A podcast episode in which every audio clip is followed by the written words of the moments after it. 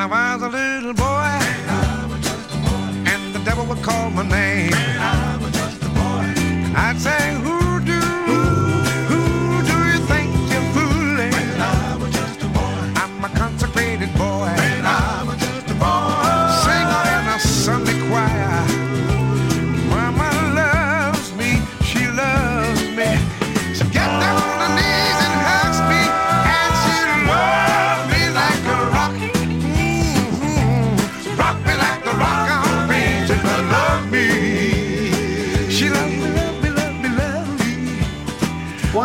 pessoal. Aqui é o Cedric, falando direto do estúdio da Zona Oeste do Rio de Janeiro. Esse é o Telabcast, um podcast onde nós falamos sobre fé, sobre ciência, sobre tudo que a gente puder botar no meio desses assuntos. Antes da gente começar o episódio propriamente dito, aqueles recados de praxe, ah, não esqueçam de seguir a gente nas redes sociais. Nós estamos no Facebook, estamos no Twitter, estamos no Instagram.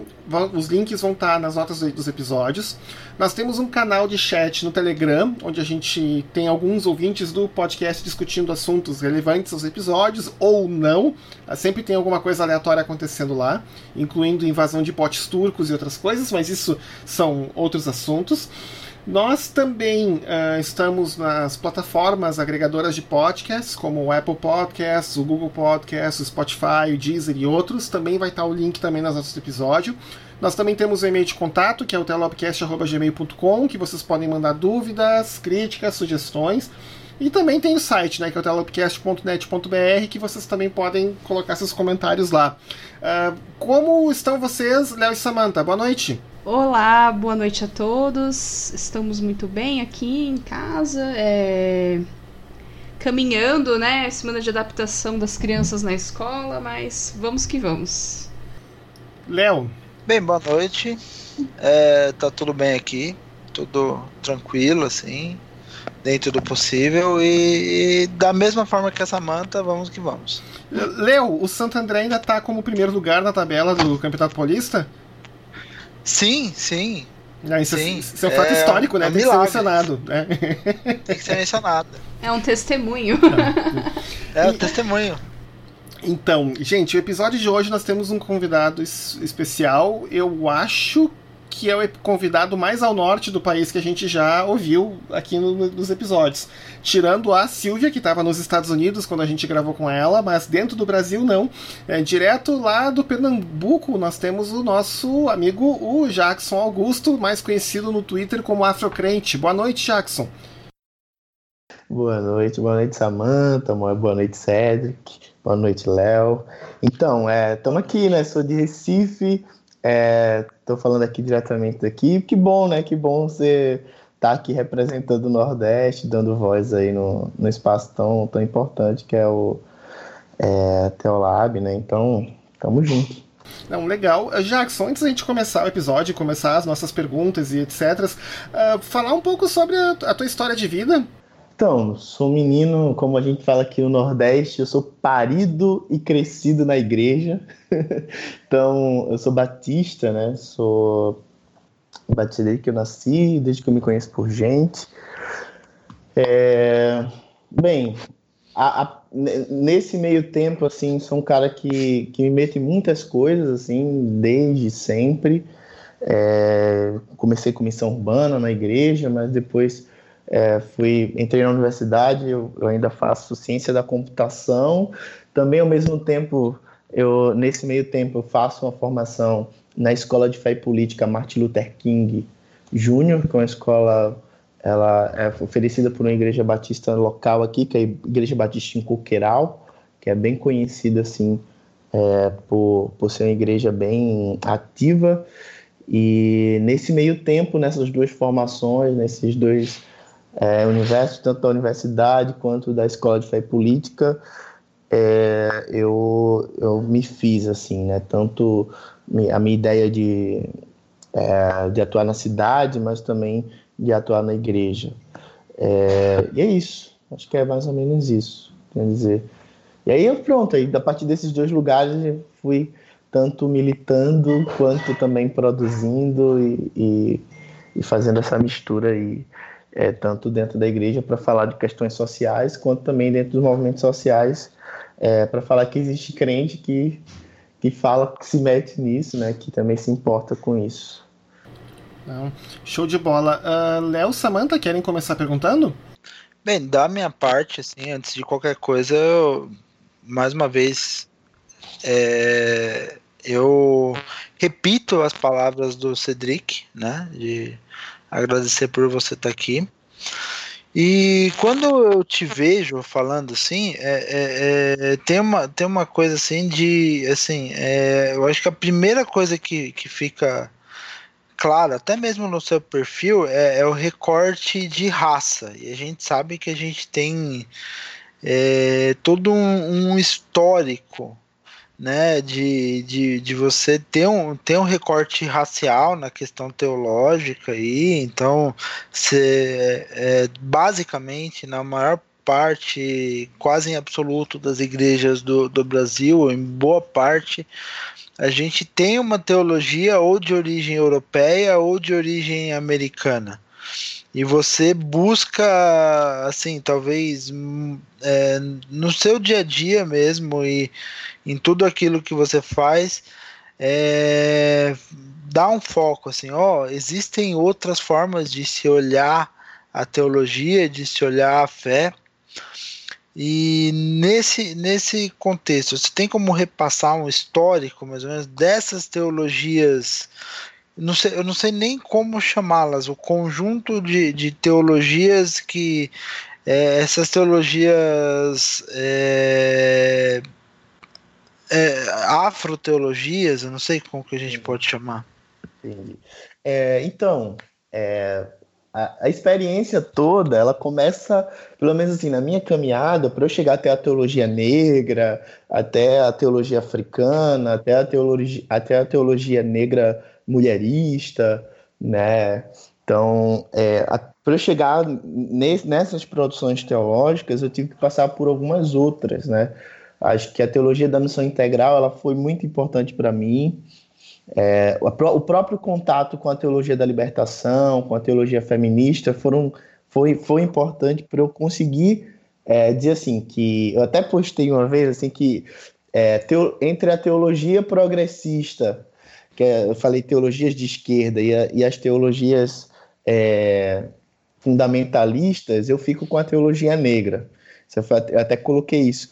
Porque, na minha experiência com é, dentro da, da, das teologias ou do, do saber teológico, é, lá no começo com a teologia da missão integral e também com as teologias latino-americanas, é, eu percebi que era algo muito bom, era algo que eu conseguia é, ter uma resposta dentro da minha experiência, mas não era o suficiente. Tinham, tinham coisas que não eram suficientes. Então, quando eu, assim, primeiro eu fui conhecendo através do, do movimento negro evangélico, né? Eu faço parte do movimento negro evangélico. Então, é, nesse processo, eu, comecei, eu conheci o Marco Davi, que é pastor na nossa igreja brasileira, e ele tem um livro chamado A Bíblia e as Cotas. E nesse livro ele, ele traz questões básicas, assim, né?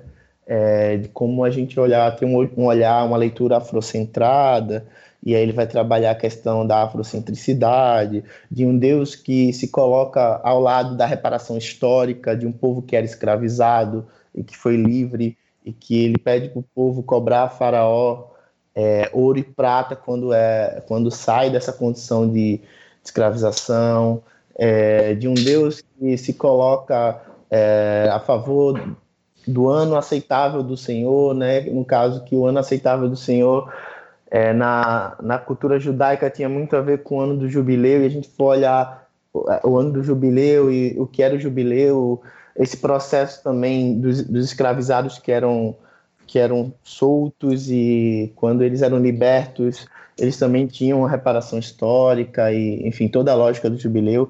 Então, eu fui, eu fui começando a ver como a, é, a história que está na Bíblia, é, ela, ela é uma história que tem muito mais a ver com um povo que foi escravizado e agora está liberto, com essa experiência, é, do que eu imaginava. E aí foi uma chave que virou e nunca mais voltou. Então, a partir daí, eu comecei é, a olhar para a Bíblia, a olhar para a teologia como essa, esse lugar também que a gente sabe que teologia não é ponto final, teologia é vírgula, né? É, e o que eu gosto da, dentro da teologia negra é muito isso, ela sabe muito o seu lugar, ela sabe que ela, ela não é suficiente para tudo, ela não está ali para responder todas as respostas, as perguntas possíveis que a gente tem.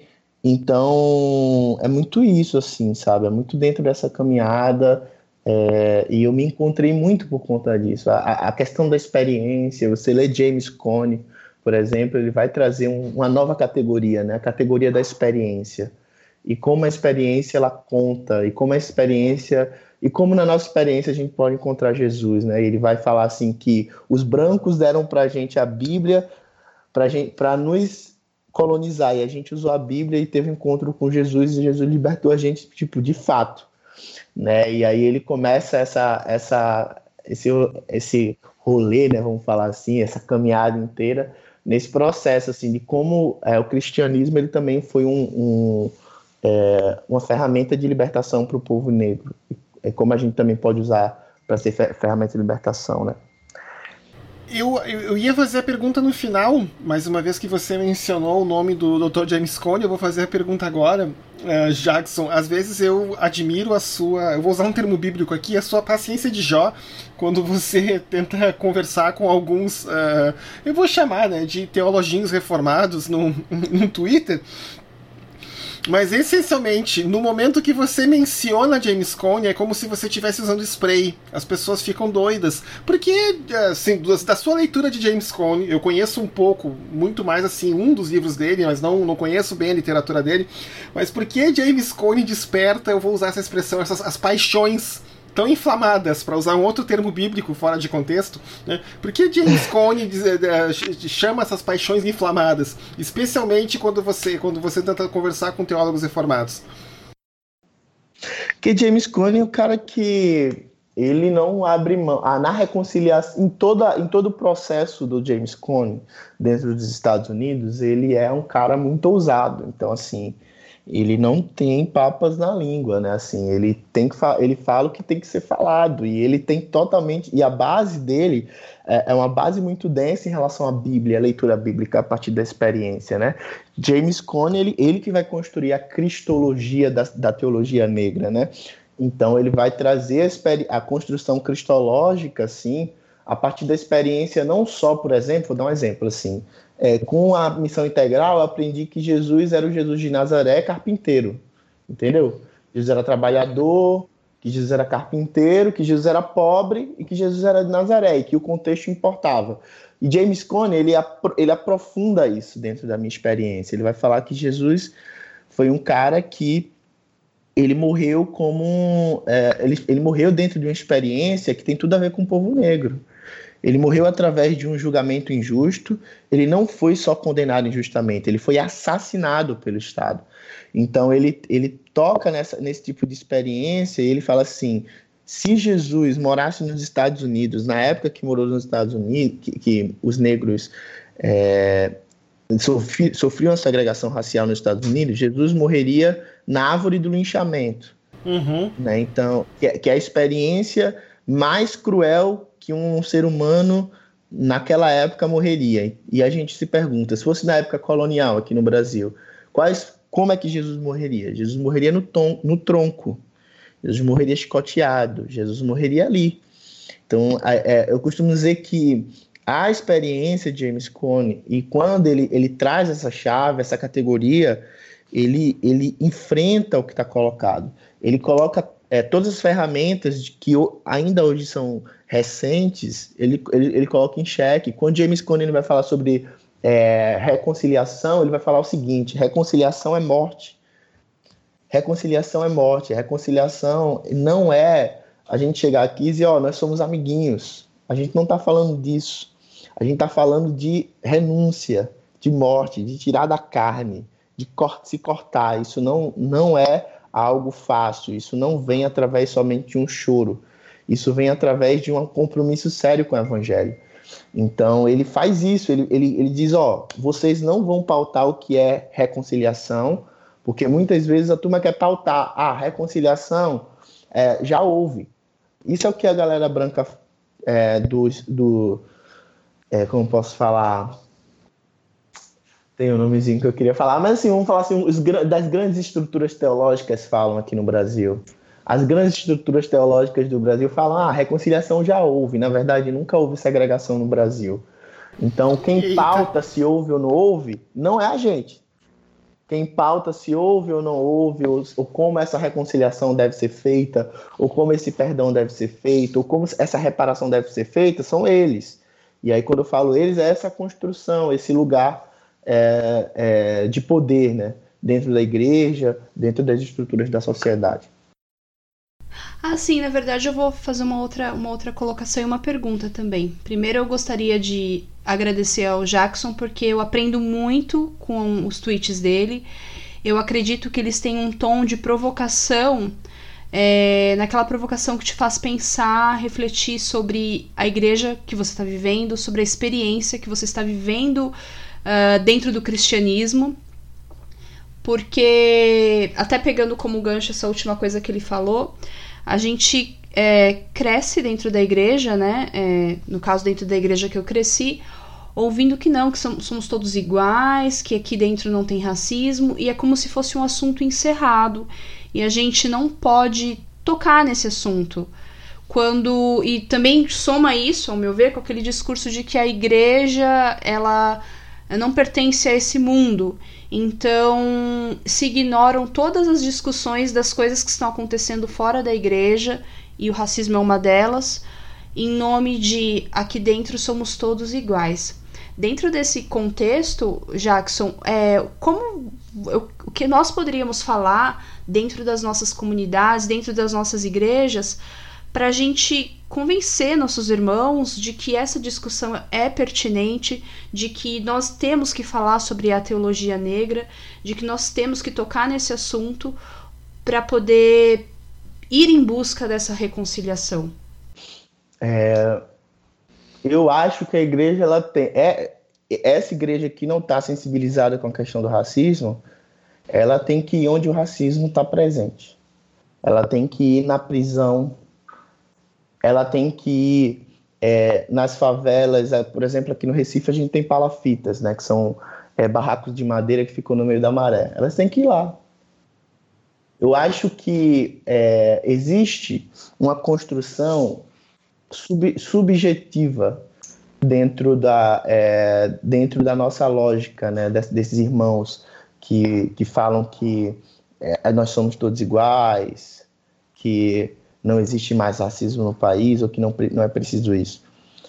Talvez alguns venham porque a gente abriu a Bíblia e tal e, e mostrou para ele que racismo é pecado e tal e que é, a gente traz os dados. Mas eu costumo dizer que essa construção ela é subjetiva, porque também, porque quando a gente fala de partilha de poder, porque essa é a grande questão, né? É, é, essa é a grande questão do, do racismo. Assim, o racismo é uma grande torre de Babel. Imagina aí, uma grande torre de Babel, onde é, existe um único centro, que esse centro normalmente é masculino e é branco, e esse centro ele tenta se igualar ao ser a voz de Deus. Então ele escala e, e então só um, uma cultura importa, só uma língua falada importa, só uma filosofia, só uma teologia, só uma sociologia, e você vai, vai construindo esse centro e vai ter um momento que, para a gente fazer isso, a gente vai ter que desconstruir isso. E quando a gente destrói esse centro, destrói essa, essa torre de Babel, existe também um apego afetivo dessas pessoas por isso. Um apego afetivo dessas pessoas, ah, porque meu pai era pastor e não sei aonde, porque minha mãe era isso. Existe uma afetividade dessas pessoas dentro da igreja. Eu não, eu não duvido disso, assim. É, quando a gente fala de partilha de poder, o que há de empresa de justiça racial dentro da igreja, a gente está falando, ó, se tem no conselho, sei lá, a igreja presbiteriana, por exemplo, funciona em conselhos presbitérios, né? Enfim, conselhos dentro da igreja. Ah, se tem no conselho cinco pessoas, sei lá, dez pessoas, a gente vai tirar cinco pessoas vai colocar cinco pessoas negras. E aí eu pergunto, quem vão ser as cinco pessoas que vão querer sair e abdicar desse poder? Né? E aí por aí vai, a presidência das denominações, as estruturas, quem vão ser os professores hoje de seminários teológicos brasileiros que vão pedir demissão e vai dizer, ó, oh, então coloca fulano ali que fulano também é qualificado, né? Então assim, como é que a gente pega um irmão desse e traz ele para a realidade? Eu acho que é também mexendo na subjetividade dele. É, então vamos descer lá na cadeia, ou se não melhor, vamos lá na fila da prisão onde essa mãe tá e você vai falar para ela que o filho dela tá aí porque ele, ele quer, porque ele foi assim, não porque ele é atravessado pelo racismo institucional. Você que vai falar isso para ela. Você vai falar para pra, as mães que perderam seus filhos, filhos pretos, dentro da favela, que eles, não, eles morreram porque eles estavam no lugar errado, porque eles tinham que estar em casa. Você que vai falar isso. Vamos lá. Então, assim, eu acho que quando a gente pega e traz para a realidade, entendeu? É, eu, uso, eu uso as redes sociais para ser um grande é, propagador mesmo de algo que eu costumo dizer assim, eu sou um ativista, eu não sou teólogo, eu não sou teólogo, eu sou ativista da teologia. Então eu, eu só uso a minha voz para dizer coisas que já falaram, sabe? E tudo que eu estou falando aqui é algo que a gente está produzindo. Eu acho que, além de apresentar tudo que está sendo construído no Brasil hoje dentro da teologia negra, né?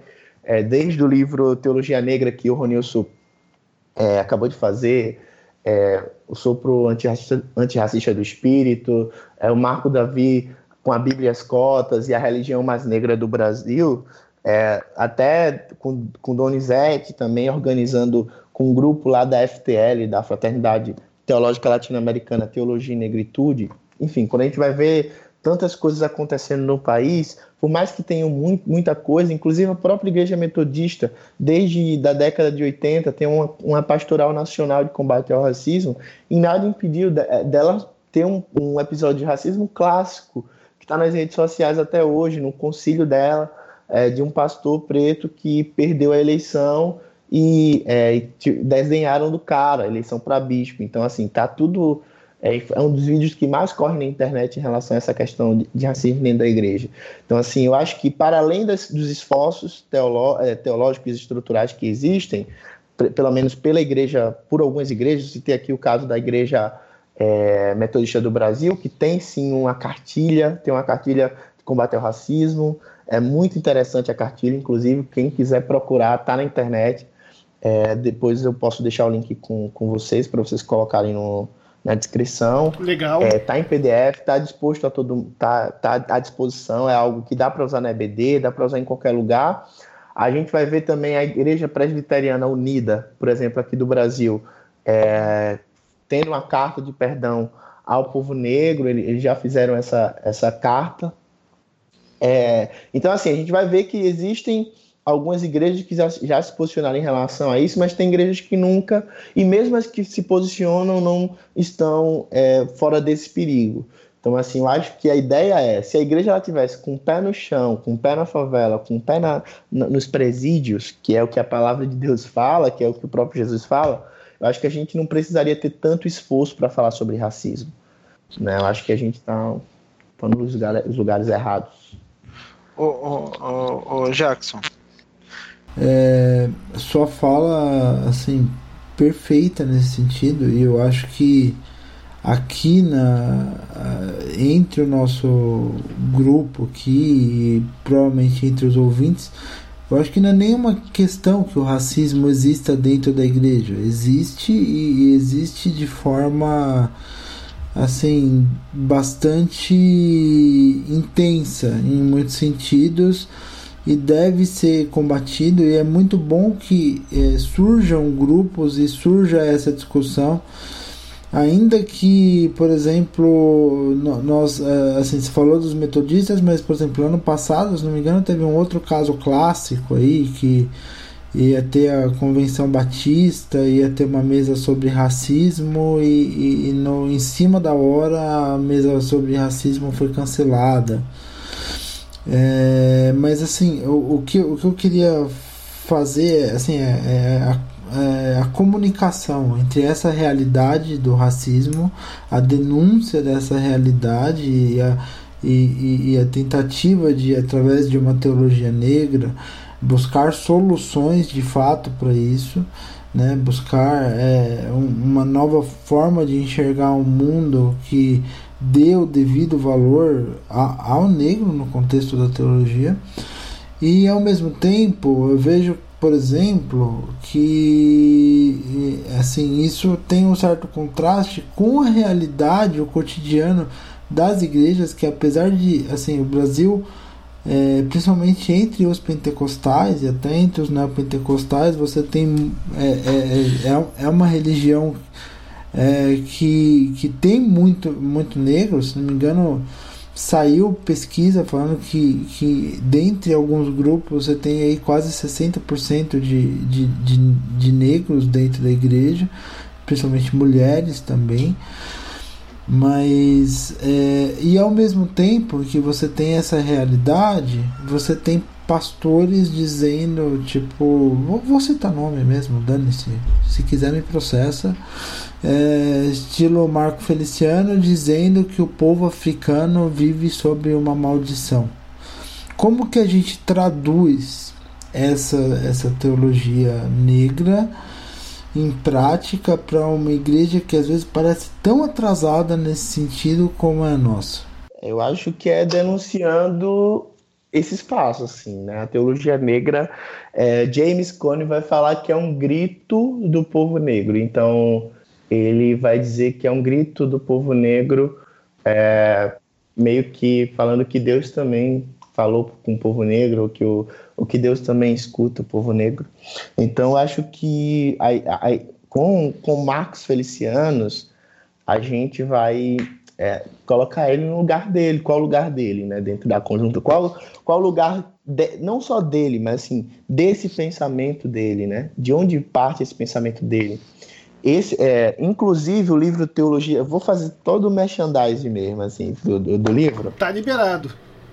Tô liberado. É. Então, Teologia e Negritude. No segundo capítulo do livro, é, que inclusive é um africano, é um, é um angolano, o Emiliano Jamba, ou conhecido como Emiliano João, ele vai falar da opressão para a libertação, um novo olhar ao princípio reformador, sola fide, né? E ele vai falar isso numa perspectiva africana, a partir da teologia africana. E ele fala nesse capítulo que é, essa ideia do, é, da maldição de Cã, né, enfim, que na verdade é a maldição da a, a maldição da terra de Canaã, né, quando a gente vai prestar a mínima atenção, a gente vai ver que ele vai estar amaldiçoando a terra. Ele vai falar que isso já era utilizado antes é, por, por, por, algumas pessoas do, é, do mundo árabe né, inclusive para justificar a venda de pessoas negras, e que isso depois vai vir a ser utilizado novamente é, com os portugueses. Então, é, é algo que se, sempre foi colocado é, como um, um, um, momento de hierarquizar, de desumanizar a gente.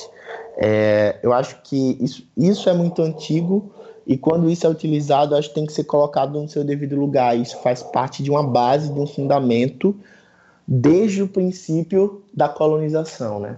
E esse fundamento e essa base é, só acontecem porque existe um projeto aí econômico, um projeto é, de poder mesmo, social, e que a igreja utiliza desses artefatos para justificar, porque na Europa existia também uma, é, não era algo unânime assim.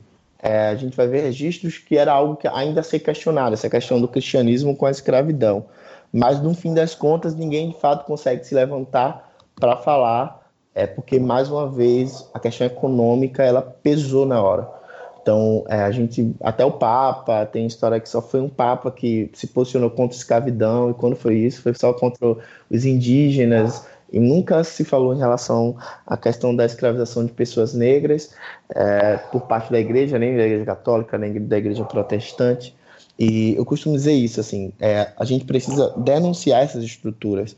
É, a gente tem estruturas teológicas no país que não falam o que o Feliciano fala, mas tem posições tão ruins quanto, entendeu? A gente vai ter, é, tipo, é, um, vou dar um exemplo básico, assim, eu tô até o meu próximo vídeo se Deus quiser, sai ou amanhã ou quinta-feira, enfim.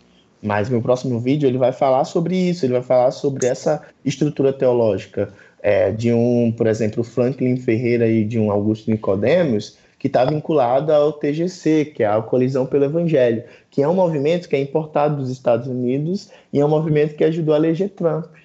Né? E quando eu ligo para uma teóloga amiga, que é a Lisa Harper, ela vai falar, que é uma teóloga negra, ela vai falar que esse grupo, é, é, esse grupo ele é, ele está fechado com os caras do sul dos Estados Unidos, que historicamente são pessoas supremacistas. A gente vai ver um Iago Martins que está ligado e é um podcaster do, do Instituto Mises Brasil. Né? E quando a gente vai lá para o Instituto Mises Brasil, a gente vai ver é, uma bandeira é, de uma serpente, é uma bandeira amarela com a serpente, que é a mesma bandeira que estava sendo utilizada em passeatas neofascistas e já foi utilizada pela própria é, Ku Klux Klan. Então, assim, a gente tem os maiores teólogos do país, os maiores no sentido de que são, de fato, têm de fato sua relevância e sua influência dentro do, da juventude, da sociedade, eles estão atrelados a grupos supremacistas do sul dos Estados Unidos e são todas as instituições ligadas aos Estados Unidos. O Coalizão pelo Evangelho veio importada, inclusive a sigla é TGC. Isso. Né? Então, assim, uhum. que é totalmente. Não, não é nem inglês, eles nem, nem fizeram a questão de mudar a sigla. É, o próprio Instituto Mises também, que é o Instituto Mises, mas é ligado também é, nos Estados Unidos à, à mesma instituição. Então, assim, são instituições importadas e que, mais uma vez, produzem uma teologia que, tão, que está comprometida com aquele grupo. Aí você vai ter que pegar, você tem que chegar aqui no Brasil e falar, então, gente, ó, a maior linha reformada dos Estados Unidos não é a maior linha, não é a linha reformada que a IPB tá ligada, é uma outra linha. São outras linhas. Então, assim, a gente tem que denunciar esses caras, porque eu acho que o calvinismo brasileiro, por exemplo, por mais que eu não seja adepto, ele perde muito. A gente vai ter uma influência do calvinismo dentro da teologia mulherista negra. Então, assim, que faz parte da, do grupo de teologia negra. Então, assim, a gente, é, é a gente também não pode jogar o, é, o balde com o bebê fora, todo mundo fora, entendeu? Mas as, os atores que estão no Brasil e atuando no Brasil de forma relevante na linha reformada, eles estão atrelados a grupos supremacistas e a lógica e a teologia que eles produzem é para justificar isso. É para justificar. Por isso que um pastor ele se sente à vontade de pegar um ônibus com um partido que tem é, 38 no nome por conta da arma e é, o 38 é formado por várias balas e coloca dentro da igreja, porque a igreja, segundo o próprio Augusto Nicodemos, pode sim andar armado, pode ter porte de arma sim, e o Estado pode sim matar mais pessoas. E a gente sabe quem mata, quem é, quem o Estado já mata. A gente já sabe que tem pena de morte no Brasil.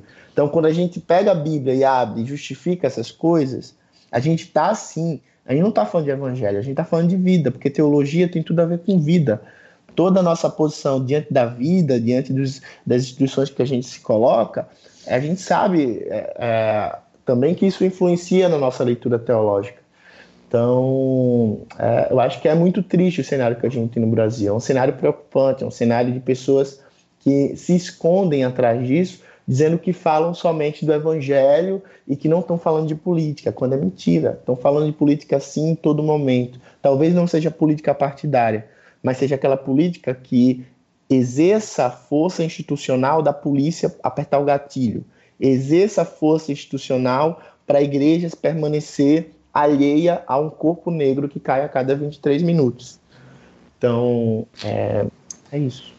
Não, é partidária, sim. Também, né? Também partidária, mas a gente, é, mesmo, mesmo que a gente possa dizer assim, ah, não é partidária, porque eu sei que não tem só um partido ali, ali, infelizmente, são vários partidos bem complicados que a turma adere, mas mesmo assim é uma política institucional, uma política do, do Delanhol, uma política atrelada agora ao Ministério da Damares, né, que a gente tem Sim. pastor dizendo que tem direitos humanos no Brasil, enquanto a gente sabe que não tem direitos humanos no Brasil, porque o, o próprio governo Bolsonaro, e aí é, é, inevitável não falar disso, assim, o próprio governo Bolsonaro é, acabou com é, o órgão de combate à tortura que tinha dentro dos presídios brasileiros.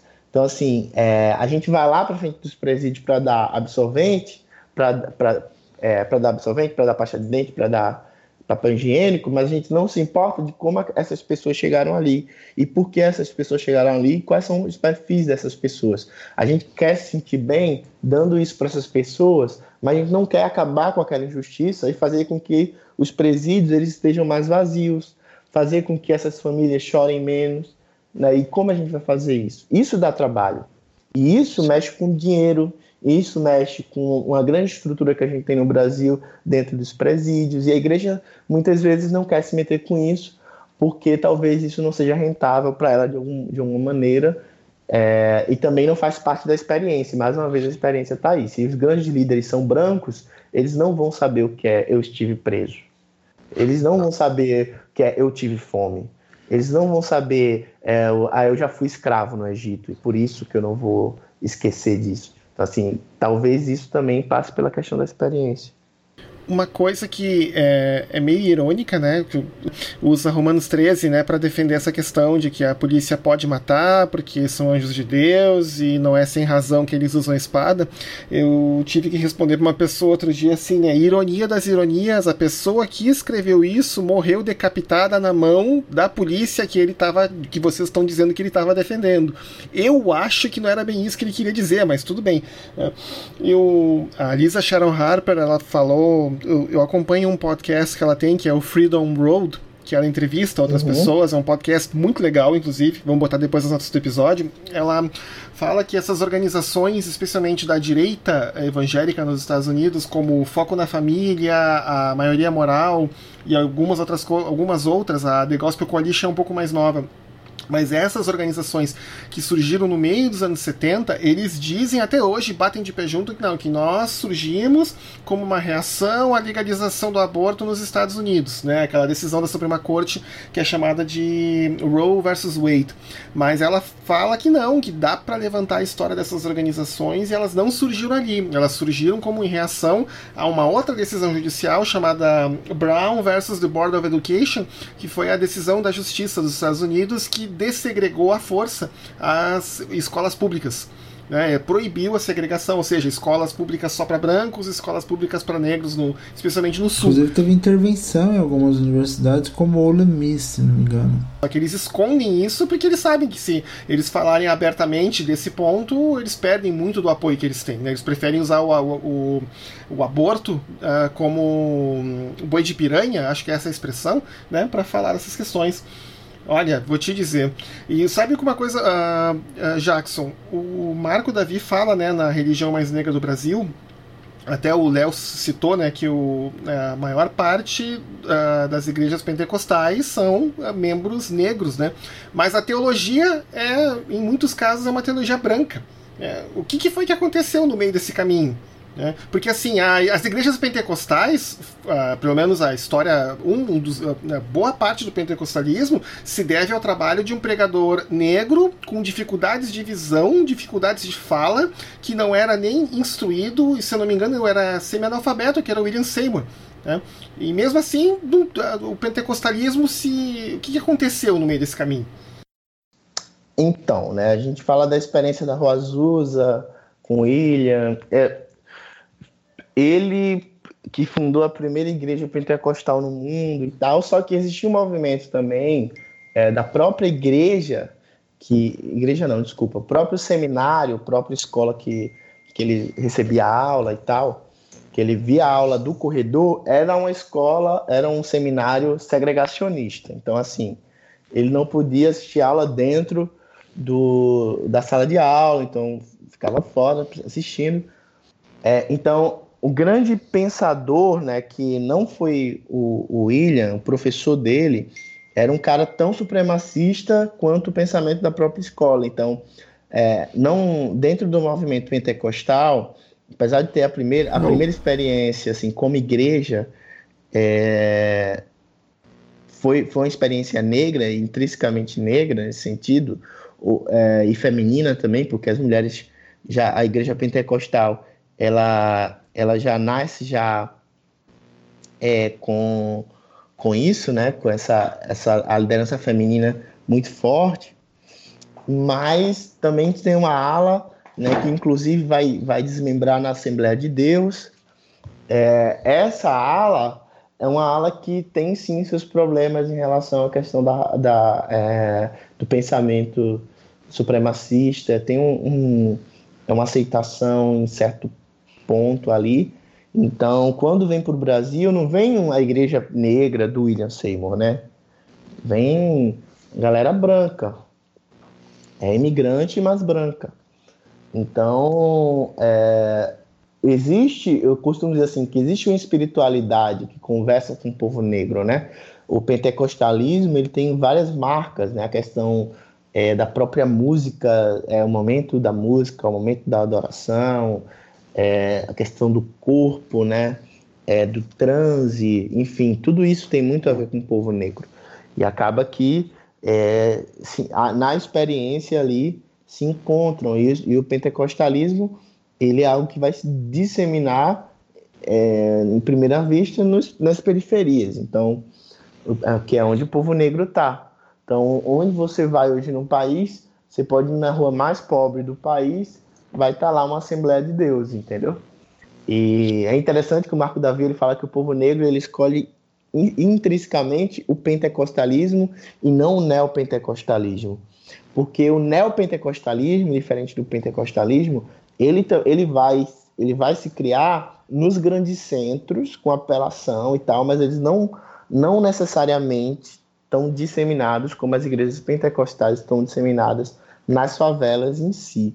E fora isso, toda a liturgia pentecostal é uma liturgia muito intrínseca é, há uma questão muito popular, né? Então, quando você está numa igreja pentecostal, você tem lugar de fala.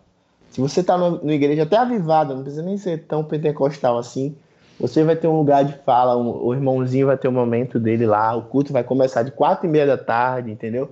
E vai terminar de dez da noite.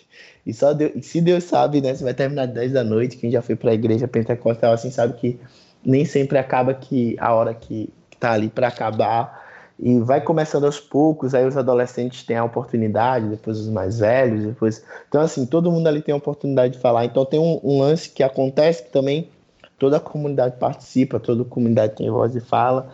Então, é, o processo que aconteceu aqui no Brasil e a, as relações raciais que acontecem aqui no Brasil falam muito sobre a igreja que, que os brasileiros têm. Né? O Brasil não tem uma experiência de uma igreja negra que perdurou. A gente vai falar talvez da Igreja do Divino Mestre, que é uma igreja que, que aconteceu aqui no Recife por um, um, um ex, no caso, um filho de uma ex-escravizada, de uma mulher livre. Ele planta uma igreja aqui no Recife em 1841 e que chamada Igreja do Divino Mestre. Essa igreja, segundo os relatos, os artigos, eu posso depois passar também o link se quiserem, segundo essa igreja tinham 300 negros, 300 pessoas negras, que foram ou eram libertas, ou foram ou nasceram livres, ou foram forreadas, em 1841.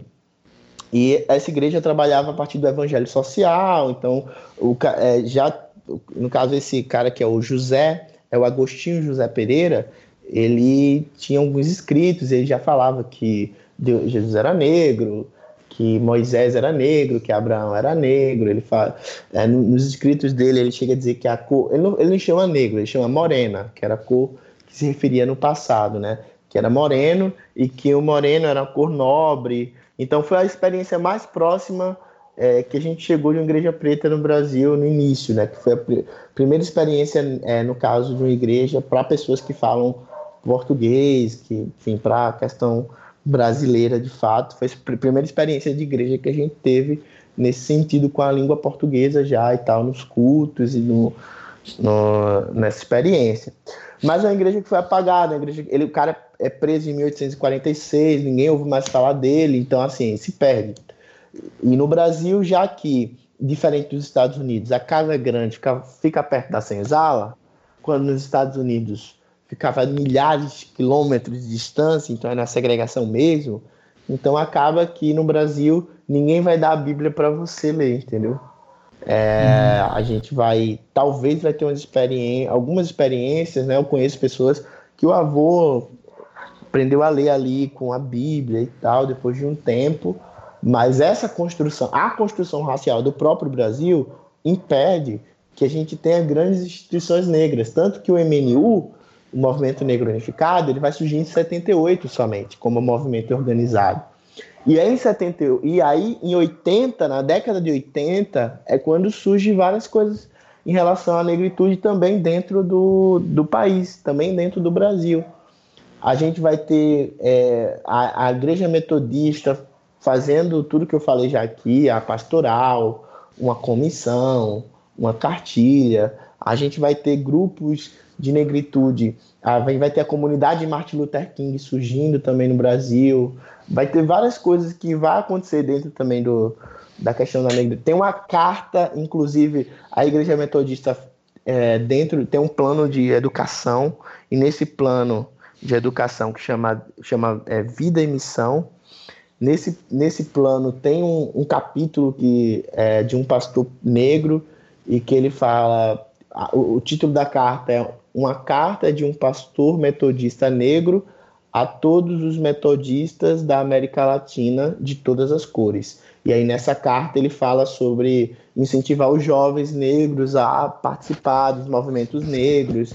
Enfim, então assim, a gente tem algumas tentativas, mas por conta da construção histórica do Brasil, a gente não vai ter uma igreja é, genuinamente negra, ou senão que nasce ali dentro da própria experiência negra por si só, é, porque a experiência do Brasil não deixa isso acontecer. Eu acho que hoje a gente tem terra fértil, vamos falar assim, para isso acontecer. Né? A própria nossa igreja brasileira é, é, um, é um experimento, eu acho que disso, assim, né? desse anseio da gente de também ter as nossas instituições, e porque eu acho que é importante principalmente no sistema que a gente está, a gente ter as nossas instituições, né, é, editora, seminário, não para é, segregar ou para, enfim, acho que a gente entende isso, mas para dizer que ó, a gente também pode construir, se emancipar e também pode pensar, pode produzir, pode fazer, sem necessariamente ficar pedindo a, um, a uma estrutura que não que é branca, assim sei lá, por mais que o cara seja, por exemplo, um professor universitário, quando a gente vai para o reitor, ah, o reitor é branco, o coordenador do curso, sempre tem alguém ali para a gente legitimar a gente, assinar, dizer se pode ou se não pode, se então, assim, não existe também, às vezes, uma emancipação total da estrutura, e é muito complicado isso, assim. Isso vale muito da experiência de violência que tem no Brasil, né? Que a gente sabe que a mensagem que corre no país e também dentro das igrejas é um processo também violento e que ninguém conversa sobre isso, né?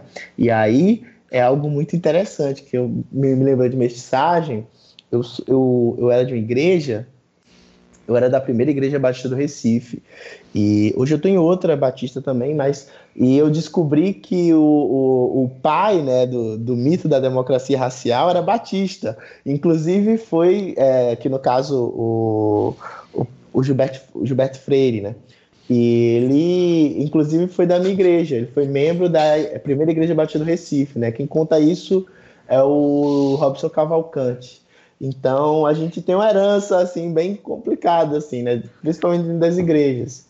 E a gente não conversa sobre isso. Tem uma colocação interessante, né, que eu gostei muito agora quando o Jackson colocou essas questões da história do Brasil e fazendo um contraponto como foi o processo lá nos Estados Unidos, porque a igreja brasileira como um todo, e aqui eu tô falando todas as denominações, como a gente disse lá no começo, ela acaba, claro, trazendo, né, a, a tradição europeia, a tradição americana, e então a usa na construção dessa igreja e a gente não pode reproduzir exatamente o que o que, o que, o que aconteceu lá para o que, o que a gente tem aqui, porque a gente vive processos históricos diferentes, né? Um exemplo, por exemplo, a teologia da libertação, a teologia da missão integral, que lidam com essa realidade do latino-americano, né? E, e, eu achei legal esse contraponto do, do Jackson ao falar da teologia negra, mas aplicado para nossa realidade. Jackson, seria correto a gente falar então que existem, para o nosso ouvinte, que existem várias teologias negras que, mesmo aqui no Brasil, a gente pegou, trouxe alguma coisa lá dos Estados Unidos e aqui a gente trouxe para adaptou a nossa realidade, conversou com a nossa realidade. Mesmo aqui, a gente é correto a gente falar que existem várias correntes? Se é que eu, não sei se eu posso falar dessa maneira. Sim, existem, existem sim. É, existem teologias negras, assim, tanto a partir das experiências que são diversas, nem sempre a experiência norte-americana vai abarcar a experiência brasileira, assim, em vários momentos não vai. É, isso aí, você lendo James Cone, você vai perceber, assim, né? Como é que nasce a igreja lá, negra nos Estados Unidos e por aí vai. Você vai perceber isso. Desde Desmond Tutu também, sim, Desmond que é um grande nome da teologia negra é, a partir do, da experiência do apartheid, então, é, que é um, um movimento lá que ele traz, né, ele, ele depois escreve no, no livro Deus Não é Cristão, é, ele escreve né, sobre a experiência da teologia negra, ele escreve o que é para ele a teologia negra. Então, é, existe sim um, um ponto central, inclusive é, algo que eu escutei do próprio Ronilson Pacheco, mas acho que já foi uma citação, mas que é assim, não existiria teologia negra se não existisse o racismo. O raci e aí é, e aí existem vários níveis de, de é, da experiência do racismo no mundo, né?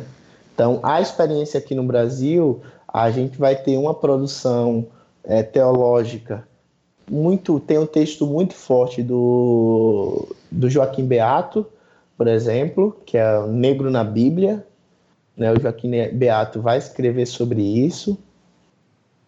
É, a gente vai ter, é, no caso, muitos pastores metodistas conversando sobre isso, porque o James Cone é metodista, então isso acabou que foi mais fácil também para esse caminho, né? Os metodistas aqui no Brasil conseguem fazer uma produção, inclusive dentro da sua própria é, dentro da sua própria denominação em específico, assim, é uma conversa muito densa, assim, né, que o próprio metodismo tem consigo mesmo. A história do metodismo é isso, é essa.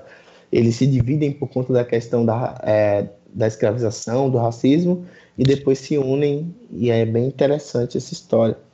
Então, a gente vai ver aqui no Brasil várias correntes é, da teologia negra, da teologia feminista negra, né? Talvez é, até nos Estados Unidos a gente também vai ver teologia, a teologia negra, mas também vai ter uma resposta da Jacqueline Grant sobre isso ao próprio James Cone falando assim, ó, se a teologia negra não dá voz para as mulheres, a teologia negra é só mais uma teologia e e aí ela, enfim, ela desce, ela faz essa, esse contraponto assim, diz assim, ó, se a teologia negra também não dá voz para as mulheres negras, ela está na mesma posição das outras teologias e ela reforça isso.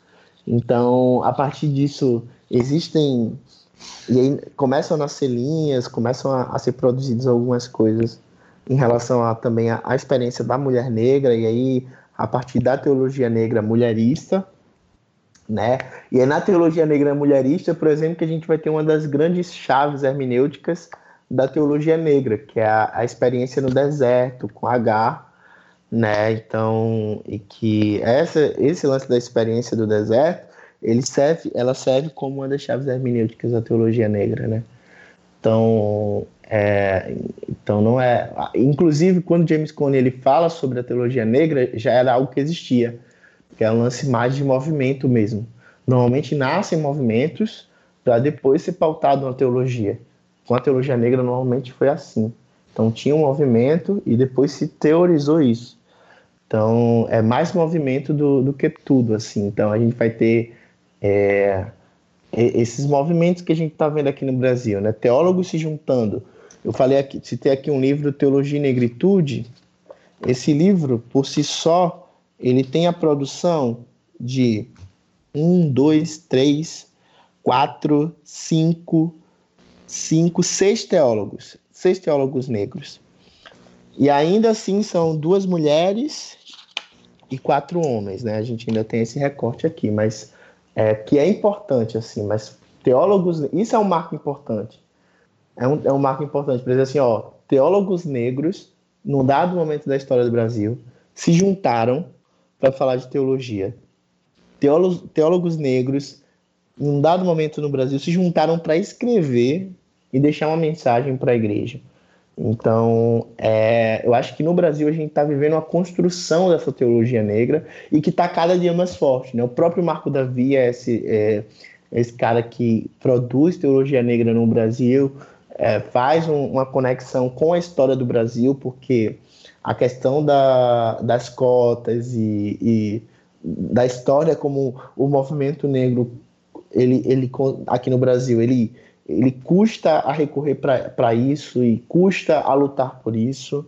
Então, quando ele traz uma produ produção chamada A Bíblia e as Cotas, quando ele traz uma produção para a gente tentar entender, por exemplo, a, a religião que tem mais pessoas religiosas negras praticantes que a religião evangélica, ele também traz um, um, um, lugar assim de, pô, como aqui no Brasil a gente vai se posicionar? Como a gente vai ler a Bíblia aqui no Brasil? A gente vai ler a Bíblia é, apoiando o porte de arma? Porque aí a gente pega a galera, ah, mas Martin Luther King apoiava o porte de arma. Mas Martin Luther King estava na experiência dele. Inclusive, os Panteras Negras também usavam as armas. Porque, até porque as armas lá têm uma outra conotação, um outro lugar. Um lugar, né? Não é um lance de só defender sua casa, né? É defender o país. A galera do norte saiu para defender o país e tal. Então, tem um, um, uma ideia. Tem essa ideia nos Estados Unidos que é outra coisa, é um outro pensamento, é uma outra experiência. Qual a experiência do Brasil, né? Então a gente vai ter respostas diferentes, a gente vai ter é, é, análises diferentes.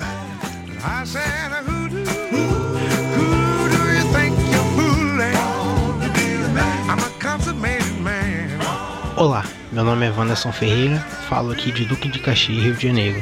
Sou um apoiador do Telebcast. Eu escolhi apoiar o podcast porque considero essencial existir um espaço como este para atuar na difusão de conhecimento e uma construção de realidade de evangelho que, independente de religião ou denominação, seja capaz de fazer diferença no indivíduo e em meia sociedade. Quero convidar vocês, ouvintes, a apoiar esse podcast por meio da campanha no link apoia.se que este podcast frutifique em vocês como tem frutificado em mim. Um abraço.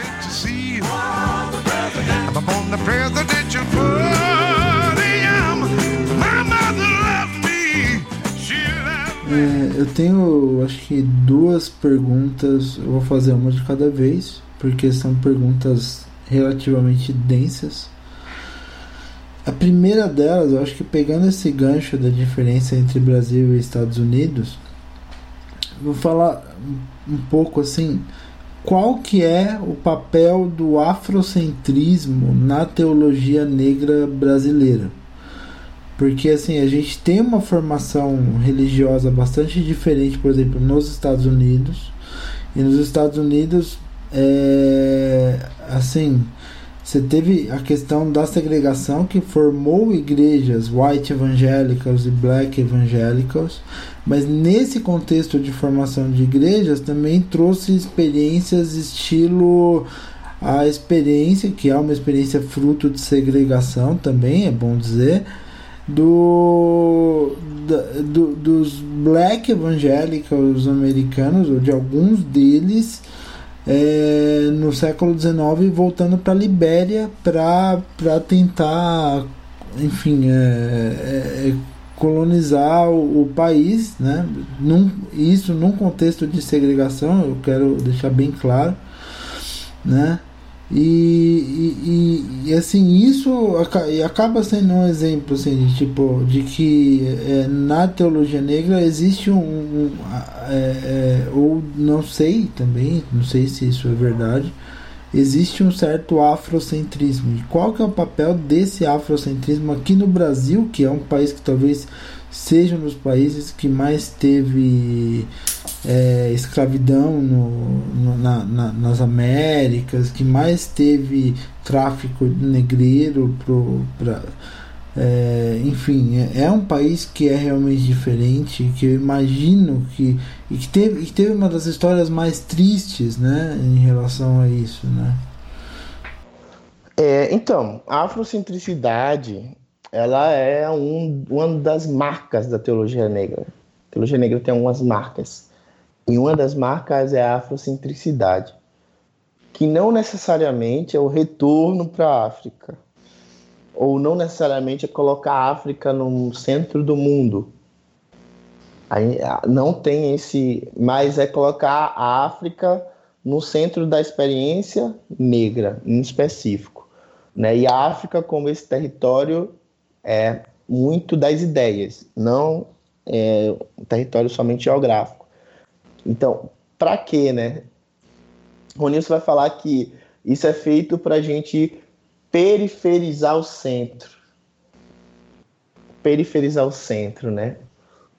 É, então a ideia é mais ou menos essa. Eu acho que quando essas teologias marginais, vamos colocar assim, né? Teologia negra, teologia feminista, teologia indígena, teologia, teologias experienciais latino-americanas, elas surgem, é, ou não latino-americanas, pode ser também com a própria teologia negra e por aí vai. É, quando elas surgem, elas surgem para periferizar o centro, ou seja, quem é esse centro? Mais uma vez, a gente está falando o tempo todo aqui, quando a gente vai falar do, é, de, da questão indígena, quando a gente vai falar da questão até do racismo anti-amarelo, que é o racismo que inclusive estava no Twitter esses dias essa, essa polêmica com se, se asiático sofre racismo também no Brasil. É, quando gente vai falar sobre vários tipos de racismo, é, todos eles têm uma coisa em comum: a pessoa que comete o racismo. Sim. A estrutura que comete o racismo. A estrutura que comete o racismo é uma estrutura que tá, é igual para todo mundo, para todos esses povos. Então, quando a gente fala de um afrocentrismo, a gente é, é a desautorização dessas estruturas. É dizer, olha, então, é, eu, uma vez eu escrevi um texto sobre, por exemplo, a reforma protestante. Eu estava lendo um, um, livro chamado Aqui Ninguém é Branco, que é da Liv Sovic, que é uma professora branca da UFRJ, americana, e ela vai falar sobre a branquitude brasileira. E ela vai dizer que a branquitude brasileira, é, é, e ela vai começar a destrinchar a branquitude brasileira. E ela, e ela vai começar a falar, falar sobre branquitude. Ela fala assim, ó, branquitude também tem a ver com o deslocamento dos fatos. Eles, eles que colocam os marcos históricos.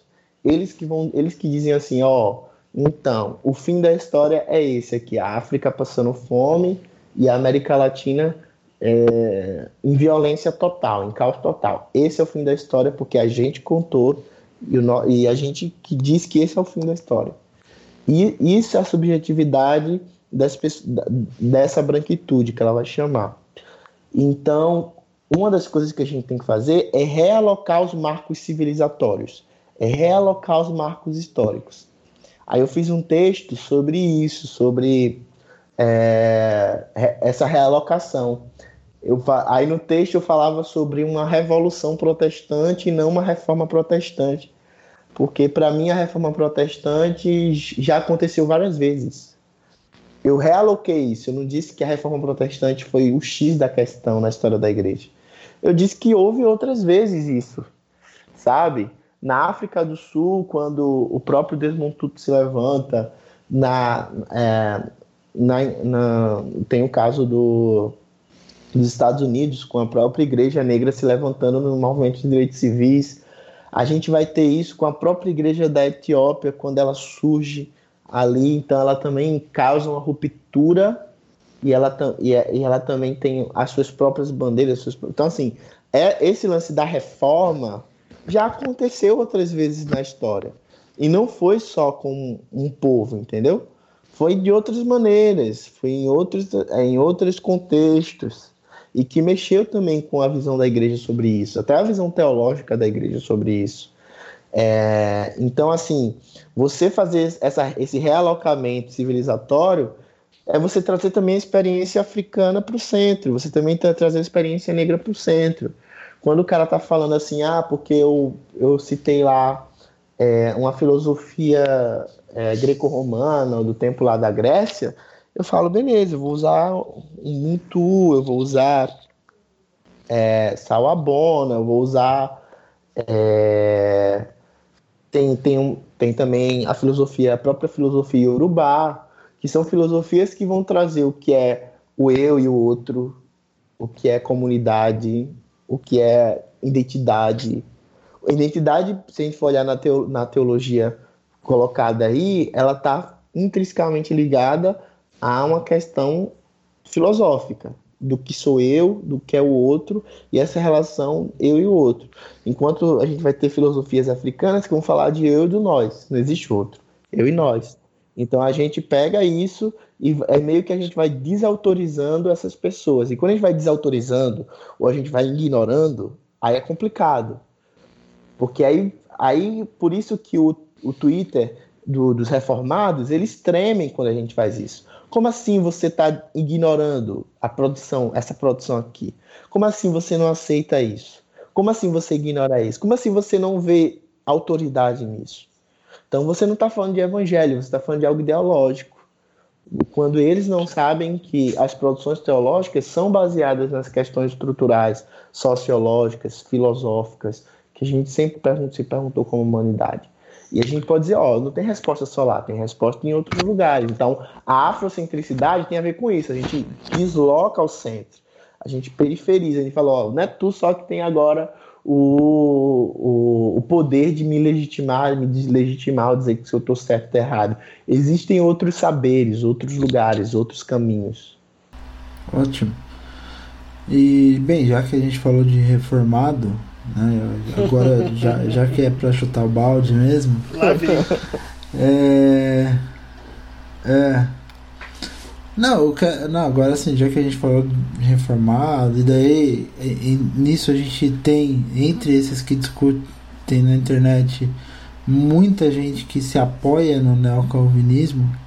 Eu queria que você falasse, de fato, assim, é, porque assim, é uma coisa que parece que voltou à moda depois de um tempo, depois de ficar escondido dentro de, de sua caixinha, né? Uma dessas coisas que as redes sociais trouxeram de volta, como se fosse talvez um grande motivo de orgulho. Mas é, é o que eu queria nesse contexto né, que é uma coisa que mexe muito, que a gente já citou inclusive Desmond Tutu aqui. Né? Inclusive a gente já sorteou o livro do Desmond Tutu né, no é, final do ano passado. De, aqui Deus não é cristão, é isso mesmo. Exatamente.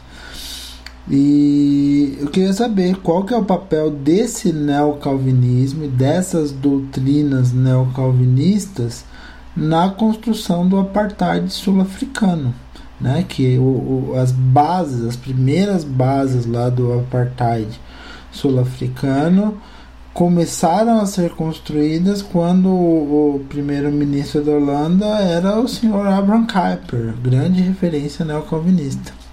Uhum. É, a gente viu que existiu é, uma discussão sobre isso no Twitter esses dias, né? acho que também está faltando muito isso, as redes sociais tem essa função também da gente é, falar sobre isso.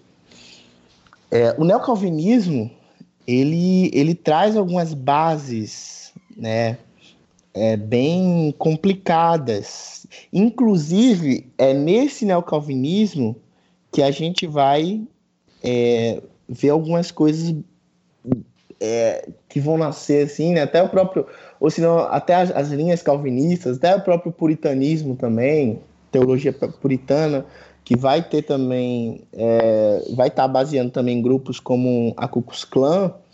É, um deles é justamente um Deus que é um Deus é, que tem uma soberania que tende, se não tende, a algo assim, algo muito próximo ao determinismo, né?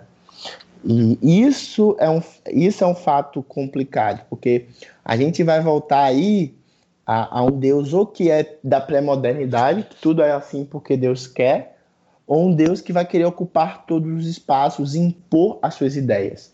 E aí, é, o papel do neocalvinismo é um papel de, pelo menos ao meu ver, de in, intelectualizar, ou se não, é de trazer um ar de ciência, ou pseudociência, né, colocar assim, uma pseudo-racionalidade dentro da, da, das teologia, da teologia neocalvinista, é, que Deus ele, ele tem um, um papel e um mandato cultural e que a gente precisa, a partir da, da soberania, do, do, do máximo dele, é, exercer isso.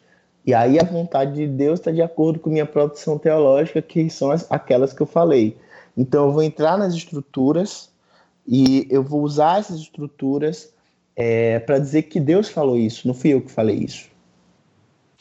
Então, é, se é uma teologia que é inspirada, porque é quase isso, né, que a galera fala, assim, uhum. é, é uma, o neocalvinismo, é, a teologia, não tanto neocalvinista quanto puritana, quanto calvinista mesmo, são teologias que eles vão chamar de é, teologias inspiradas, são inspiradas. E aí você disser que não, porque são teologias inspiradas. Então, a partir desse momento, não, sou, não, é a gente, não é a pessoa que produz a teologia, é Deus. Então, se você for contra essa teologia, você vai ser contra Deus. E se Deus fala isso, então você não está falando de evangelho, você está falando de outra coisa. Então, é, dentro do, do processo do apartheid do, da África do Sul, as igrejas elas, elas eram fortes e sempre foram fortes, porque, querendo ou não, a África do Sul é um país, né, é um país que é predominantemente feito por pessoas brancas. Né? A maioria da população na África do Sul, veja que violência, eu acho isso de uma violência, esse dado, né? Mas é isso. Óbvio que não é, não é tão, tão minoria assim, mas é minoria a, a população negra na África do Sul. Então, é, só, então assim, precisa-se ter aí uma, é, um, uma motivação, se um, uma racionalização daquela violência. Inclusive o livro, mais uma vez, vou dar Teologia e Negritude vai falar sobre isso também. Vai, vai precisar ter esse, esse, essa justificativa, e para isso a gente vai ocupar todos os espaços da sociedade, a gente vai é, dizer que o povo negro ele, ele tem essa vocação, entendeu? Ele tem a vocação do trabalho braçal, sabe? Ele tem essa vocação e não tem nada a ver. Você está politizando a coisa. E se você está politizando a coisa, você, você não está sendo um cara, um cara legal, sabe? Você está sendo um cara é, que é um cara que está politizando o evangelho. E se você está politizando o evangelho, você não está sendo um, um, evangélico de fato, e sim um apóstata. Então, é, o neocalvinismo ele oferece isso, ele oferece Deus no, no absoluto controle de tudo, ele oferece as bases moralistas do puritanismo inglês, ele oferece a, a questão da meritocracia. Então, ele, ele meio que ele dá ambi ambiente, ele, ele dá condições de um país segregar, dizendo que é a vontade de Deus, ou dizendo que é, é porque mereceu, né? Porque esse povo mereceu e porque é, a meritocracia ela também faz parte do, da leitura bíblica, enfim, por aí vai. Então acho que é total influência, tanto que a gente tem, inclusive, inclusive, um dos grandes líderes, não vou dizer o nome, quem sabe sabe, mas um dos grandes líderes e teólogos aqui do Brasil fez mestrado, não sei se foi mestrado, mas fez uma graduação lá na África do Sul, inclusive foi na época do apartheid. E esse líder nunca, esse teólogo nunca falou nada sobre isso, nunca se posicionou sobre isso. É um grande calvinista, né, um dos maiores nomes aí, quase um papa de muitos, e nunca falou nada sobre isso, nunca se posicionou contra isso. Nunca deu, nunca deu um ai sobre essa experiência dele no, na África do Sul, na época do apartheid. Né? Nunca foi lá visitar Bispo Tuto. Então é uhum. é isso. É, só pegando aqui o gancho, é, eu fui atrás dos dados demográficos da África do Sul. É, assim, tem. É, os negros eles são maioria da população, só que você não está errado no que você falou, porque o que, que acontecia? É, na época do apartheid, e por isso que os negros eles eram considerados minoria, é, os negros não estavam, eles não eram considerados cidadãos, eles não tinham direitos civis plenos, e daí, e por conta disso, eles eram considerados minorias e, e, e quem tinha direitos civis eram normalmente mestiços ou, ou, ou, ou outros estrangeiros, né? Você tem uma, uma certa porcentagem de asiáticos na, na África do Sul, coisa de 2 a 3% também. É, mas mas é por isso que essa, essa coisa de que os brancos eles eram uma maioria é, formalmente mas os negros eles eram maioria é, depois que eles passaram é, depois que eles passaram a ser contatos com a população e, e se ajustou isso no último censo a gente tinha 80% de negros e 8,4% de brancos, ou seja, 80% da população sul-africana era simplesmente taxada como não cidadã. E, e assim, uma coisa que é muito interessante na África do Sul é o perfil religioso do país hoje. Por quê? Porque em termos de igrejas, é, se não me engano, é, a gente tem aí num, é, é, é uma divisão relativamente é, equilibrada entre várias igrejas. Então, é, a igreja, os pentecostais lá tem 8%, os católicos tem 7%, os metodistas tem também por volta de 7%. A antiga igreja reformada holandesa, que foi base do apartheid, tem entre 6 e 7% da população. Mas a África do Sul hoje é um dos países que tem maior índice de ateísmo na África. 18% das pessoas se declaram ateias justamente por conta do papel da igreja que a igreja desenvolveu no apartheid. Então, assim, isso é, é, é, é emblemático, né? No, no, no... Não, então, é, é um e outra coisa, assim, é algo que algumas cidades da, óbvio que existe um, algumas cidades da África do Sul que elas têm uma concentração muito maior de pessoas brancas, né? É, Cape Town, por, por exemplo, é uma delas, né? É uma cidade que, inclusive, pessoas, eu conheço, tenho pessoas próximas que já sofreram racismo lá na própria cidade, assim, de maneira escrachada. Então, porque a, a ideia é, é, mais ou menos essa. A ideia da, do, do, do que aconteceu durante a história da África do Sul é, foi justamente é, silenciar as pessoas negras. Né? A igreja teve um grande papel nisso. Eu acredito também assim que a própria, a própria questão do ateísmo dentro da África do Sul também é fruto de uma violência, porque a gente sabe que historicamente o povo negro é um povo que tem fé, eu digo isso por conta da própria caminhada do povo, assim, não tem como você estar tá ali no, so, no sofrimento total das coisas e não acreditar numa nova realidade, é não acreditar em, um, em, em algo não só transcendente, mas algo vindouro, assim, algo que pode mudar completamente a, a sua realidade naquele momento. Então, você vê que isso também traz uma questão aí, que é a questão da violência que foi sofrida durante esse processo. Na África do Sul, a gente vai ver que a, a, a, a população é uma população que conseguiu, de certa forma, vencer isso, né? e existe essa, como pode dizer, essa caminhada de narrativa que não existe aqui no Brasil, a, a caminhada assim que, ó, vencemos o, vencemos o, o, o sistema que estava colocado e a gente lutou por isso e isso aconteceu. Enquanto no Brasil, por exemplo, a gente vê que a, a narrativa, as narrativas que prevalecem não é essa, né? Que ah, porque o povo negro foi escravizado, ah, porque o povo negro é, não que isso não seja, é, não seja importante dizer, é importante dizer, né? Existe até um apagamento em relação a isso. Mas não existe essa narrativa. A gente come, precisa começar essa narrativa, dizer assim, ó, teve igreja negra no Brasil com mais de 300 pessoas negras. Ó, existem teólogos negros que estão fazendo, existem igrejas negras que estão nascendo, existe, é, existe uma igreja congregacional aqui no Brasil que proibiu os membros de ser dono, do, ser dono de escravizados. Ou você era membro da igreja, ou você era dono de escravizados, que é a igreja evangélica fluminense.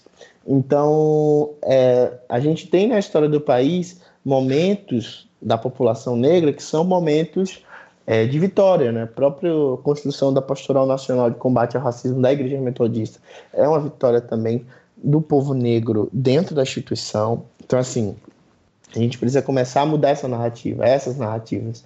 É, tanto na África do Sul quanto nos Estados Unidos, a, a, a, narrativa dos caras é outra. Dizer assim, ó, Rosa Parks não só disse não para o cara que queria sentar no lugar dela no ônibus ou para o motorista.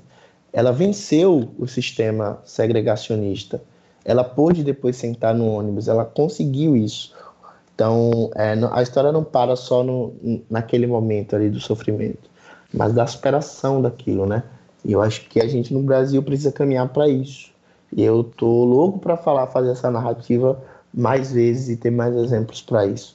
Mas eu acho que a narrativa de hoje que a gente tem não é só que a igreja brasileira não fala sobre racismo, isso todo mundo sabe. Mas é dizer que, ó, apesar de tudo isso, tem gente produzindo, apesar de tudo isso, tem coisas acontecendo e eu acho que o espaço aqui ele fala um pouco disso também, né? Que a informação chegou, o, a mensagem chegou de certa forma, os livros chegaram. E se não fosse o livro do Marco Davi, talvez a gente não tivesse o livro do Doni, talvez a gente não tivesse o livro do, do Ronilson. Se não fosse a carta daquele pastor negro metodista na década de 80, talvez a gente não tivesse o livro do Marco Davi e por aí vai. Então, assim, são coisas que a gente vai fazendo e vai se organizando quando a gente olha para trás, a gente vai ver que é uma caminhada. Então, eu, o Afrocrente, o Ronils, o, o Doni, a Gisélia Cruz, é, a, Aline Martinelli, que é da, da, Paraíba, que é uma teóloga muito boa, são todas mulheres negras que fazem teologia. A própria pastora Eliade Santos, todo mundo é, não está inventando a roda. A gente só está continuando algo que já começaram lá atrás. Existiram pessoas evangélicas negras que foram importantes na luta contra o racismo no país, que foram importantes na luta pelos direitos humanos no Brasil e que precisam ser relembradas, né? E que precisam colocar o próprio João Cândido, que era um líder, é, o líder da revolta da Chibata, né? Ele era um, um jovem que era ligado à igreja metodista São João do Miriti e era um, um homem negro então, assim, a gente tem umas histórias que precisam ser relembradas, que precisam ser colocadas, nomes que a gente precisa trazer à memória para dizer que não é nada novo. Não existe novidade nisso, gente. A gente está fazendo isso, coisas de pessoas que já fizeram. Óbvio que com mais maturidade ou com mais potência do que antes, porque eles, eles fizeram um trabalho duro, mais duro do que a gente. A gente está fazendo talvez, talvez um trabalho para lá na frente, as pessoas negras que vierem, evangélicas, não precisarem construir o que a gente está construindo hoje, entendeu? É isso. Legal. Eu tenho uma última pergunta da minha parte, Jackson, que é o seguinte: a gente tem observado, até porque aqui no Brasil nós não temos esse tipo de pesquisa, mas nos Estados Unidos as igrejas evangélicas estão perdendo seus jovens. Os jovens não querem mais ir na igreja, mas o fenômeno é interessante porque tem um recorte racial, é, só os jovens brancos estão deixando a igreja e não querem mais saber de, de congregar. As igrejas negras, tanto as, as protestantes históricas quanto as pentecostais negras, não estão perdendo jovens. Estão perdendo assim, perdendo muito pouquinho, mas não, não se observa uma diminuição do, do número de membros jovens dessas igrejas. Também se observou lá um outro fenômeno que, que foi assim bem, bem diferente do daqui, porque lá as igrejas têm um recorte racial muito maior que no Brasil e muitos jovens negros que iam em igrejas brancas deixaram as igrejas brancas, estão voltando a congregar nas igrejas negras que seus pais congregavam, por N razões, uma delas a principal, Black Lives Matter. Mas aqui no Brasil a gente não tem pesquisa não tem informação, então a única coisa que eu posso contar é a evidência que as pessoas que estão andando e caminhando estão vendo. Tu tem observado, por exemplo, assim, a gente tem observado no Teolabcast uh, muitos jovens que conversam com a gente falam de suas experiências de insatisfação ou decepção com a igreja, gente que não congrega mais, que não quer mais saber de igreja, mas tem um recorte racial aqui. A maior parte são jovens uh, brancos e eu, a gente, eu não sei se tu tem observado, por exemplo, essa questão de jovens negros desigrejados nas igrejas evangélicas, ou não tem observado isso acontecer. Entendi. É, não, então, eu percebo que existe uma juventude aí negra, que ela tá nesse processo ainda, é, como posso falar, de descobrir sua negritude, né? E aí eu, eu costumo falar isso porque, assim, tudo que acontece no mundo afeta o jovem da igreja. Então, assim, essa consciência racial que está tendo e que veio dessa geração que a gente chama no movimento negro de geração tombamento, que é aquela, aquela geração que veio pelo, pelo movimento estético do cabelo, da trança, do. Enfim, é, essa geração é uma geração que está perguntando para a igreja e eu acho que ainda se mantém na igreja, assim. Está perguntando na igreja, mas se mantém na igreja e diz assim, tá, e o que isso tem a ver com minha raça, o que isso tem a ver comigo? Porque cada vez mais cedo essa discussão está sendo levada às escolas. Cada vez, o novembro, dia 20, agora não é novembro, dia 20, agora é o mês. Aí agora a gente não tem só novembro, agora tem maio, que também é o mês. A gente não só tem maio, a gente também tem julho, que também é o mês, que é o mês da, da mulher negra latina e caribenha. Então, assim, a gente tem vários meses assim, e, a, e o jovem começa a receber essas informações. Então, o jovem da igreja, jovem negro evangélico da igreja, ele está perguntando sobre isso, ele está querendo saber sobre isso. E aí, cada igreja fala sobre isso ou não. Por isso que a JBB, a Juventude Batista Brasileira, queria falar de racismo. E por isso que a CBB fez uma ligação e disse não. Então, assim, é, eu acho que. E a, e a JBB acatou, mas a JBB ela, e aí não querendo, né, tirar o. Eu podia ser meio rebelde e ter feito mesmo assim, mas não fez, mas acatou o que a CBB falou, é, mas eles queriam discutir.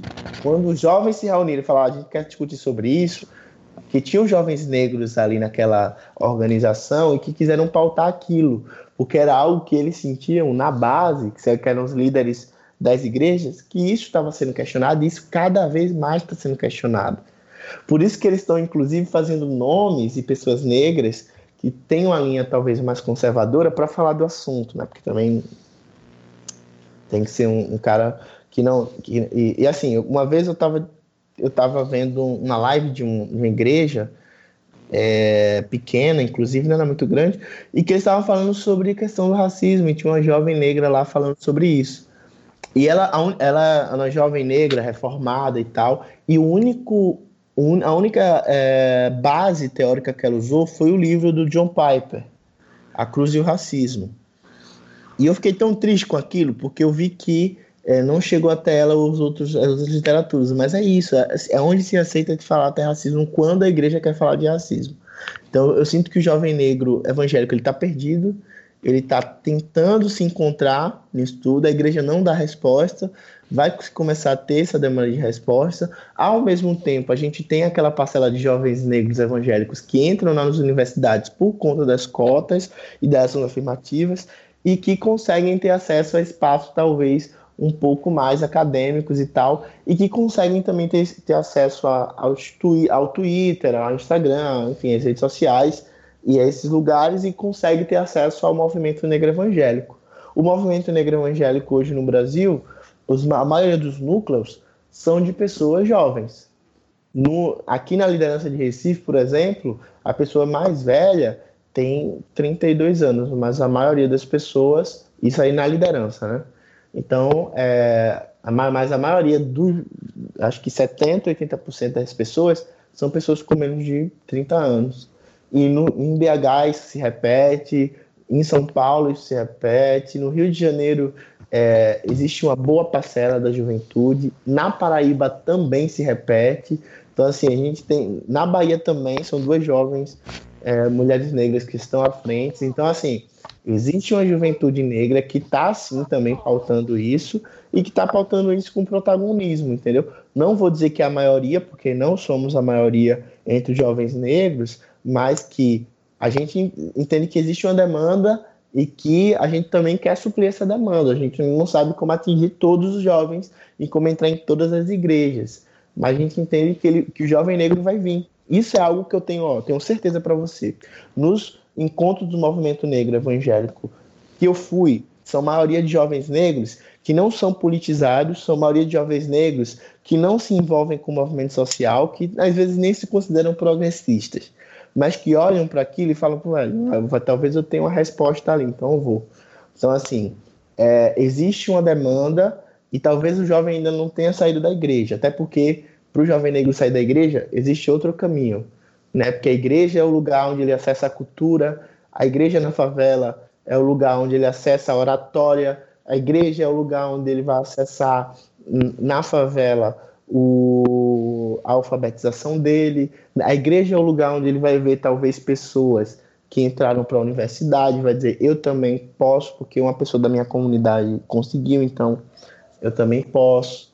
Então a igreja para o jovem negro nessa situação de violência que o Estado não traz, a igreja traz também algumas referências. E nos Estados Unidos não é tão diferente. Então assim, pra, é, lá também a fé ela, e a fé negra ela está nas periferias, tá? estão nas favelas e a igreja é esse lugar onde as pessoas começam a cantar, onde então assim a inserção da cultura. Então acho que o jovem negro ele não sai disso porque ele também tem toda uma questão é, de pertencimento nesse sentido da inserção dos direitos, da cultura e tudo mais. Para além disso ainda tem a questão do racismo, a questão do sofrimento, a questão das violações e a, a fé ela tem um, um papel importante nisso ela tem um papel de ah, é possível algo vindouro, é possível transformar algo. A gente é, tem algo que transcende a gente que a gente vai materializar isso de alguma forma. Deus está comigo, sabe? Eu sou filho de Deus. Isso é muito importante. Quando eu, eu costumo dizer assim, ah, o mundo fala que eu não sou ninguém, mas Deus fala que eu sou alguém. O mundo fala que eu sou feio, mas Deus fala que eu sou bonito.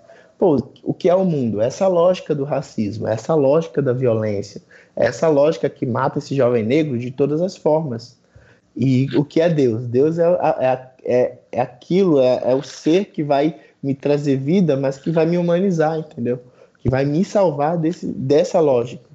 Então acho que é por isso que a juventude negra talvez não se, se afaste tanto assim da igreja. Porque a igreja é esse lugar onde ele se coloca ali em relação à humanização, processo de humanização, mas também o processo de ascensão social e também ter acesso a outros mundos, mundo da cultura, mundo da oratória, mundo da, da universidade, por aí vai.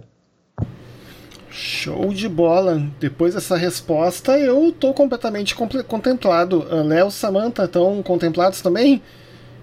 Sim. Totalmente. É. Eu quase ia fazer a brincadeira aqui, né? Que depois dessa. Esse, esse final do, do, Jackson foi uma pregação, né? Eu já ia dizer, ó, então agora é a hora do, do chamado, né? Vamos pro, pro, ah. pro, Então, e aí, quem vai querer isso como brincadeira? Pois é, né? Mas assim, a gente. tô vendo aqui o horário, né? Um, vamos passar para aquela parte do episódio em que a gente faz aquelas recomendações e, como sempre de costume, o convidado sempre fala primeiro e o alto jabá não é só permitido como encorajado. Então, Jackson, dê as suas recomendações, faça sua propaganda aí. Tá certo. Então, vocês me sigam na nas redes sociais, né? Eu tenho um projeto chamado Afrocrente, e o Afrocrente ele tá aí tanto no, no IGTV, né, no Instagram, arroba Afrocrente. Se procurar também o canal no YouTube Afrocrente, você vai achar. Né? A gente tenta trazer essa questão mais formativa, né? Trazer algumas referências para você que é jovem, negro, evangélico, para você que é evangélico e quer essas referências em relação à negritude, à teologia, à igreja, racismo, à política. Então podem me seguir lá. Sigam também as redes sociais dos movimentos negros evangélicos espalhados pelo, pelo Brasil. Na, na, no Instagram é o MNE, mne.pernambuco, mne.paraíba, mne.sp, mne.rj e mne.rj é, Bahia e também tem o MNE de Belo Horizonte, que é o MNE underline BH. E no, no Twitter também tem o, o MNE BH, então vocês podem seguir aí nas redes, são, são locais aí que a gente pode estar tá aprofundando tudo que a gente falou aqui. E no mais é isso. Então, tá ótimo. Uh, Léo, tem alguma recomendação? É, não, eu na verdade assim eu me senti até meio é, de certa maneira atropelada com atropelado, né, com esse caminhão de referências que o, que o Jackson passou não só agora, mas durante o episódio todo. E eu acho que até para não atrapalhar, eu quero deixar ênfase no que ele propôs mesmo é, que eu acho que é, que é o, o, assim é, é muita coisa, é muito interessante e vai dar uma, uma visão que para muita gente é nova. Eu, muita coisa que eu ouvi aqui hoje, para mim é nova e, e, tá, e, e é fantástico, em certa medida, ouvir isso. Então, fico com as referências que o Jackson passou. Não, legal. Samantha? Eu tenho um Insta para para poder recomendar para os nossos ouvintes. Semana passada eu recomendei um Insta de uma, uma de uma mulher, né, que é uma mãe muçulmana, para a gente conhecer um pouco do, do, do, que ela falava tal. E hoje eu vou recomendar o Insta de uma moça que é a Camila Dias. É o Camila e seus livros, Camila com dois L's. E a Camila, ela é mediadora daquele projeto Leia Mais Mulheres, lá de Santo André. Ela, terra aí do nosso querido Léo, ela também é. Ela fala muito sobre literatura feminina, autoras. Ela dá muitas dicas de leitura no perfil dela. É, fala, fala muitas coisas interessantes, então eu recomendo para vocês o perfil da Camila Dias. Legal.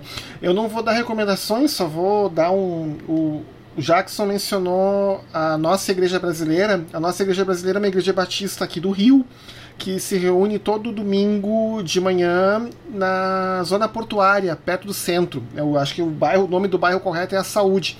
Eles estão no Twitter, eles estão no Facebook, estão no Instagram. Procura por nossa igreja brasileira que vocês acham lá. Essa é a recomendação que eu vou deixar. Uh, Jackson muitíssimo obrigado pela disponibilidade de tempo e pela paciência de Jó em responder as nossas perguntas e as nossas dúvidas aqui no, no, no podcast. O episódio está fantástico, já digo isso antes da edição. E olha, o pessoal, o pessoal vai gostar bastante, uh, especialmente do, do, da, da, do embasamento, das referências e de tudo que você falou. Muito obrigado, Jackson. Gente, foi um prazer, real, assim, muito bom trocar com vocês. Espero que a gente se encontre, se esbarre aí na vida. E espero que seja, seja sucesso mesmo, o pessoal ouça e ouça aí as referências, leia os livros. E é isso. Obrigado. Não, tá. Então, uh, isso aí. Gente, então, esse foi mais um episódio do Telopcast, onde a gente fala sobre fé, sobre ciência e tudo que a gente puder botar no meio. Muito obrigado pela audiência e a gente se vê aí no próximo episódio. Até mais, gente. Boa noite. Tchau, tchau. Boa noite. Tchau, tchau. She loved me, loved me, loved me, loved me. She loved